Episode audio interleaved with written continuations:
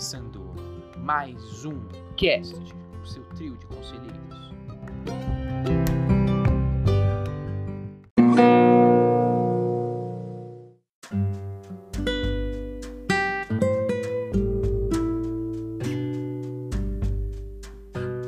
Bom dia, boa tarde e boa noite. Eu sou a Miranda. Eu sou a Graziella. E eu sou o Igor. Estamos começando mais um cast onde lemos cartas dos ouvintes e falamos as nossas opiniões sobre o assunto. Isso mesmo. No episódio de hoje, mais especificamente, estaremos tratando de dois temas com os quais muitas pessoas provavelmente se identifiquem: padrões de beleza, comunidade LGBTQ+, e aceitação. Começando com a primeira carta, Amanda Ramos diz assim: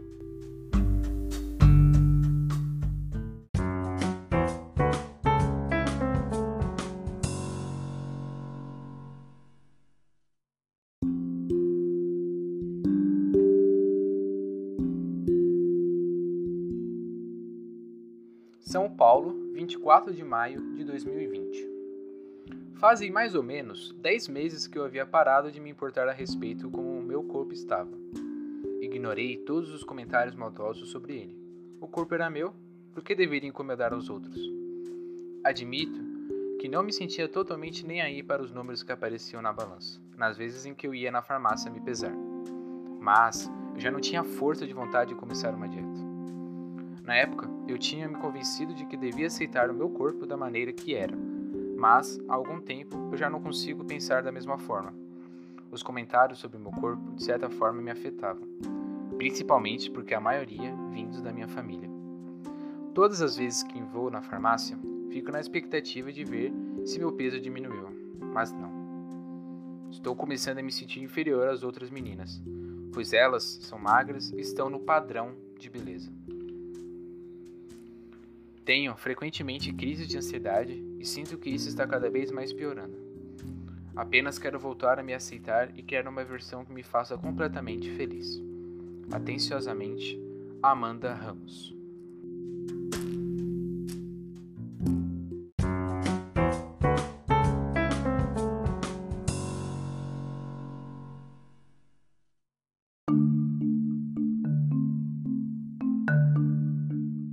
Os padrões de beleza têm mudado bastante nos últimos anos.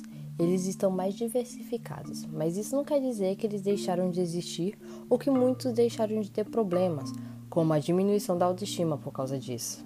Eu gostaria de destacar também que procurar profissionais, como psicólogos, pode ajudar. O processo de aceitação é demorado e é normal ter momentos em que você se sente mais motivada e momentos em que você se sente mais motivada. Por isso, é importante ter o apoio de uma pessoa que irá te ouvir e te mostrar diferentes pontos de vista, se lembrar daquilo que já foi conquistado no processo.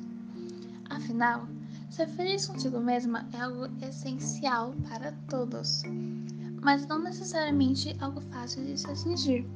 E vale lembrar também que não existe nenhuma característica física ou não que torne uma pessoa melhor que a outra. Esses são apenas estereótipos. Crise de ansiedade é um assunto sério e deve ser tratado com muito cuidado. Esperamos que você alcance seu objetivo, Amanda. Esperamos atualizações. Estamos no aguardo. Bom, devemos ir para a próxima carta agora? Vamos lá. Ok, a segunda carta vem do Gustavo Mendes do Rio.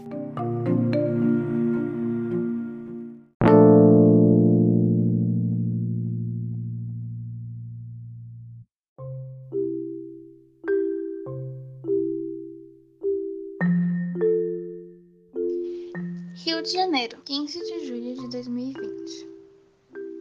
Depois de quatro anos, me assumi gay para os meus pais, e foi um momento delicado e que mudou completamente a minha vida. Fiquei nervoso e tinha medo da reação deles. Imaginei tudo o que podia acontecer se eu seguisse adiante com essa decisão. Então, encarei tudo isso e apenas fui. O meu medo naquela hora tinha se tornado realidade. Eles não me aceitaram do jeito que eu era e me expulsaram de casa. Tentei ao máximo dizer o quanto é normal e que eu precisava muito do apoio deles nessa nova fase. Apesar disso, não adiantou. Meus pais são católicos e a partir disso os julgamentos foram baseados.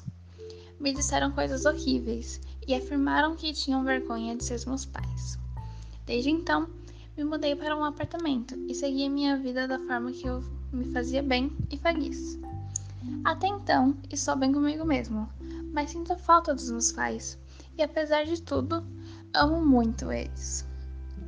Quero apenas me reconciliar com eles, mas tenho receio de não ser bem-vindo.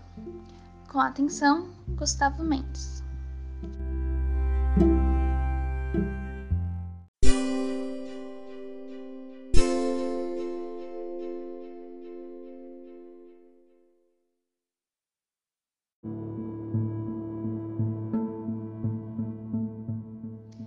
Aparentemente, já faz algum tempo desde que tudo aconteceu. Assim, todos já tiveram mais tempo para pensar nas atitudes que tiveram. Acredito que esse seja um bom momento para tentar conversar com seus pais. Infelizmente, o preconceito é uma realidade e muitas pessoas ainda tendem a enfrentar situações como a do Gustavo. Existem casos nos quais as pessoas só passam a simpatizar com as dificuldades que os LGBTQ enfrentam diariamente quando observam com aqueles mais próximos deles. Talvez o mesmo aconteça com seus pais. Por isso acredito que vale a pena tentar conversar com eles e mostrar que não existe absolutamente nenhum motivo para se envergonhar em fazer parte dessa comunidade. Algumas pessoas demoram mais tempo e precisam de mais diálogos, mas se você se sente pronto, sente falta deles, acho que quanto antes melhor. Essas foram as duas cartas do dia.